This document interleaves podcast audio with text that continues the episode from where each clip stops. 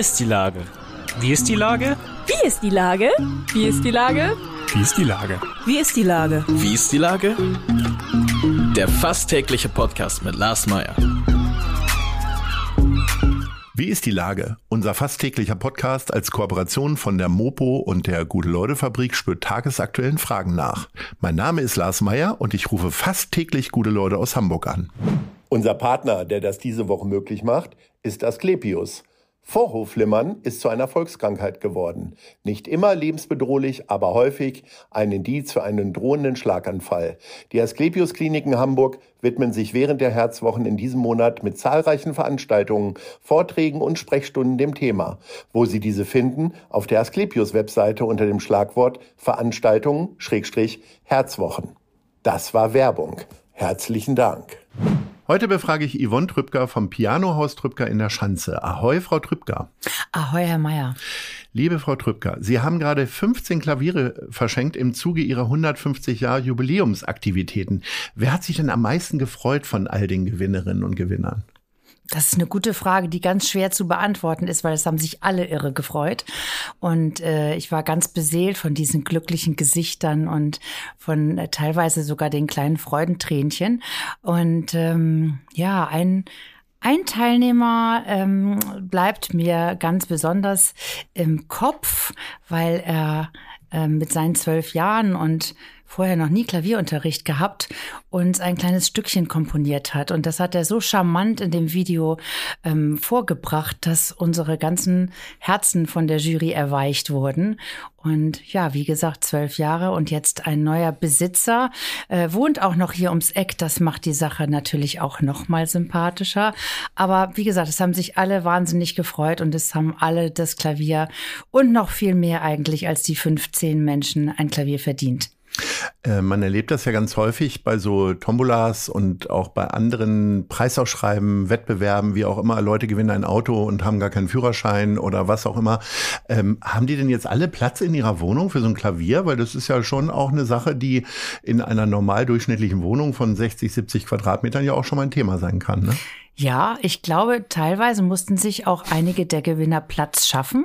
Ich hörte dann Dinge wie, ach, das kommt unter das Hochbett oder wir räumen noch das äh, Wohnzimmer um. Und alle haben aber sehr gerne den Platz geschaffen. Es war aber, glaube ich, nicht von Anfang an bei allen diese 1,50 Meter mal 54 oder 60 Zentimeter, die man braucht, vorhanden. Ähm, das 15. Klavier hat Mensch Hamburg gewonnen, ähm, der Verein, dem ich vorstehe. Und äh, der Verein hat jetzt dieses Klavier noch ein bisschen umgestaltet, also verschönert sozusagen. Das schlichte schwarze Klavier mit weißen Tasten ist jetzt bemalt und signiert von der Liedermacherin Anna Depenbusch und dem Musiker Bosse. Und äh, im Paket ähm, versteigern wir jetzt das ultimative Hamburg-Kulturpaket. Da gibt's nämlich auch noch ein Bild zu von Udo Lindenberg. Das Ganze ist äh, äh mit einem Startgebot von 3000 Euro losgegangen und äh, sehr kurzfristig sind wir jetzt schon bei 6000 Euro. Was haben Sie denn für eine Beziehung zu Udo Lindenberg? Der ist ja ursprünglich Schlagzeuger. Der wird wahrscheinlich kein Klavier bei Ihnen gekauft haben bisher. Mm, gekauft hat er tatsächlich noch keins, aber wir haben tatsächlich vor vielen, vielen Jahren mal ein Flügel für eines seiner Konzerte gestellt und äh, ich kenne die Erzählung auch nur als Anekdote von meinem Vater, so lange ist das schon her. Der Flügel kam aber offensichtlich mit einem gebrochenen Deckel zurück, weil mhm. er da, glaube ich, eine Tanzeinlage draufgegeben hat. Aber aber äh, ich glaube, es wurde alles repariert und alles war am Ende wieder schön. Ähm, ja, das ist äh, meine Anekdote zu Udo Lindenberg. Diese Auktion dauert jetzt vier Wochen. Bis äh, zum 5.12. kann man sich per E-Mail, kann man ein Gebot hinterlegen bei Mensch Hamburg auf der Seite www.mensch.hamburg. Würden Sie beim Udo Lindenberg Bild auch mitbieten? Also ein Klavier haben Sie ja nun schon reichlich. Was mhm. haben Sie für eine Beziehung zu seinen Bildern? Also ich finde dieses spezielle Bild finde ich natürlich super. Und heißt ja die Klavierspielerin, also genau, könnte, könnte auch Ihnen gewidmet sein. Könnte ne? auch, ja. Ich hoffe von der Figur nicht ganz, aber ist schon sehr charmant das Bild und äh, ich äh, überlege da mal, was ich da für ein Gebot abgeben kann. Okay. Aber wir wollen andere natürlich gerne den Vortritt lassen, andere, die ganz viel Geld haben.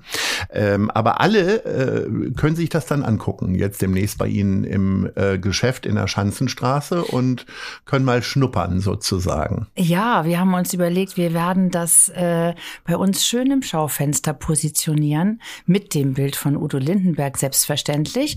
Vielleicht noch ein paar Making-of-Bilder dazu, weil das hat wirklich Spaß gemacht. Ich durfte ja dabei sein, als die Künstler das Klavier bei uns bemalt haben. Janine und Platz und Stefan Wirkus genau, haben das bemalt, das groß. muss man dazu sagen. Mit Texten äh, von Anna Depenbusch und Musiker, dem Musiker Bosse, der die wiederum auch noch unterschrieben haben. Also ja, tolle, aufwendige Aktion für Ganz großartig. Und Anna Depenbusch hat am Ende sogar noch der Text, der am Gehäuse von der linken Seite des Klavieres ist, also genau hingucken, den hat sie dann für uns noch einmal gesungen. Oh. Oh. Ja, ich habe sogar die Aufnahme. Also wirklich, das war ein sehr, sehr inspirierendes Erlebnis. Und wir werden dieses Klavier bei uns im Schaufenster positionieren, damit jeder, der vielleicht noch bieten möchte, es sich zu jeder Tages- und Nachtzeit äh, angucken kann. Es äh, gibt also keine Ausrede mehr zu sagen, ich konnte mir das Klavier nicht ansehen. Sehr schön. Sie haben gerade eben schon Ihren Vater angesprochen, Sie sind ein Familienunternehmen, 150 Jahre, das haben Sie jetzt dieses Jahr gefeiert und haben das so übernommen. Was ist denn Ihre allerfrüheste Erinnerung an die Firma?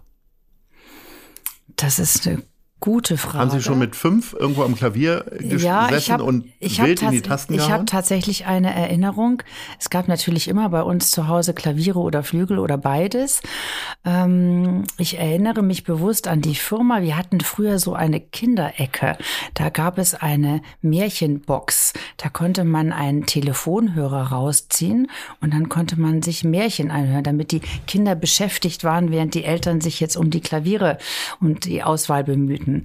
Und äh, an dieser Box saß ich sehr, sehr gerne schon mit drei. Daran kann ich mich erinnern, das war mein erster Zugang zum Geschäft. War das Ab wann war das klar, dass Sie das übernehmen werden? Das kriegte man ja nicht durch den Nachnamen, sondern man muss dann ja auch Bock darauf haben. Ja, das war für mich relativ früh klar. Mit 16 habe ich mir schon überlegt, dass ich äh, dieses Unternehmen fortführen möchte und äh, ich war schon immer dem Handwerk sehr zugetan. Ich bekam mit zehn Jahren meine erste Hobelbank, weil mein Vater es leid war, dass ich ihm immer sein Werkzeug entführte und stumpf zurücklegte. Von daher war ich mit dem Handwerk schon immer sehr vertraut. Und ähm, mit 16 habe ich dann gesagt, ich möchte das übernehmen, das Familienunternehmen und habe meine Ausbildung darauf ausgerichtet und dann eben auch Klavierbau gelernt und ein bisschen Ausland noch gemacht und äh, kaufmännische Ausbildung rangehängt und so weiter, was man alles so braucht. In dieser Woche hat ähm, in der Firma Basen, die weltberühmte Keks-Familie in äh, Firma in Hannover, ein Familienmitglied, äh, ein junges Familienmitglied äh, gesagt, äh, sie kommt mit dem Druck nicht mehr klar und äh, wird äh, ihrem Vater nicht nachfolgen als äh, Geschäftsführerin oder Firmenchefin. Ähm, haben Sie diesen Druck auch gespürt? Also Druck hat man ja immer als Geschäftsführer beziehungsweise als Selbstständige. Aber ist da auch nochmal mit dem Namen und dann die Familientradition, das macht die ganze Sache ja doch noch mal ein bisschen schwerer, oder? Nee, Gar nicht? Nee, ich habe noch nie diesen Druck gespürt, bis heute nicht. Für mich ist das äh, eine Geschichte, die ich wirklich sehr, sehr gerne mache. Ich habe auch ja, ich habe ein Urvertrauen, dass alles gut wird und äh, dass ich alle Herausforderungen, die an mich herangetreten werden, auch äh, wenn es vielleicht nicht immer am Anfang so aussehen mag, am Ende gut meistern werde.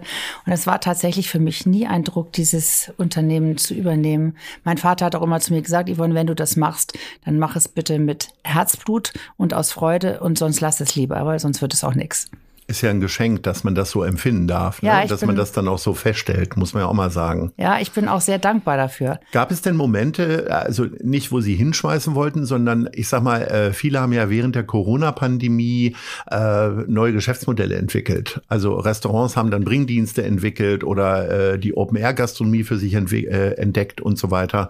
Ähm, äh, war das bei Ihnen auch schon mal im Sinn? Also ich sag mal, Sie sitzen in der Schanze und da bringt man erstmal nicht Klaviere mit in Verbindung, sondern vielleicht jetzt doch eher E-Gitarren oder so. Wäre wär das vielleicht auch nochmal eine Idee gewesen?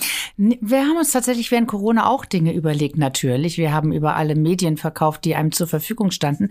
Und wir haben unseren Kunden auch angeboten, wir bringen euch die Klaviere, ihr könnt sie zu Hause ausprobieren. Und wenn es euch nicht gefällt, holen wir sie kostenlos wieder ab. Ganz schöne Schlepperei, ne? Ja, es kam kein Klavier zurück. Ah, okay, sehr schön.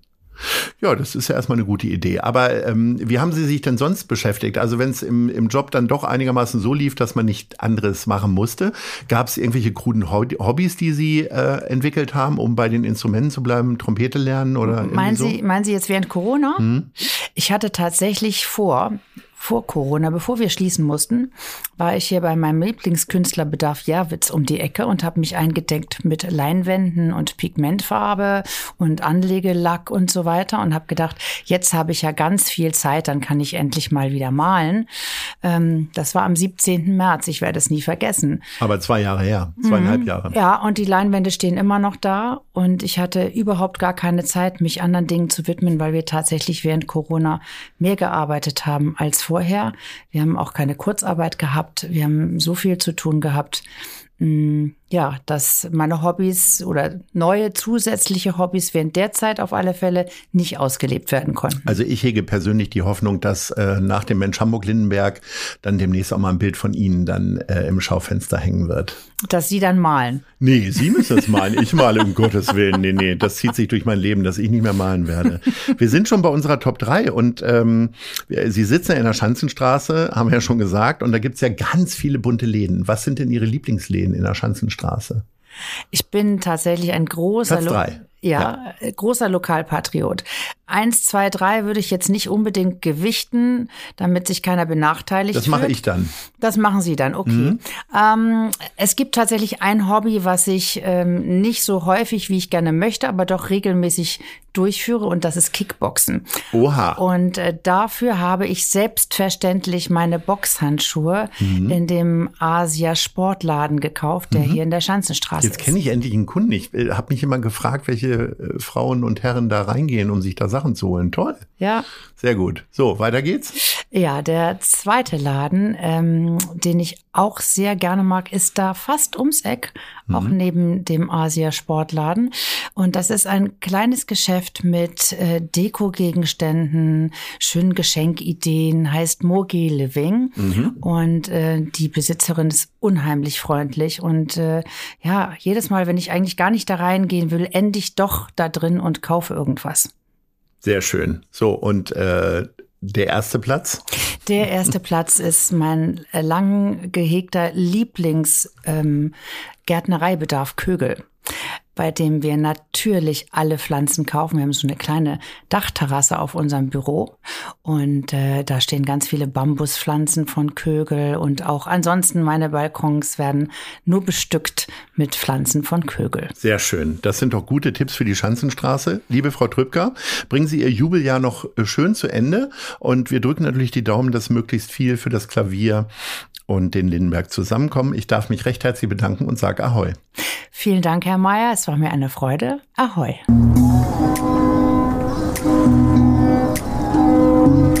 Eine Produktion der Gute-Leute-Fabrik in Kooperation mit der Hamburger Morgenpost.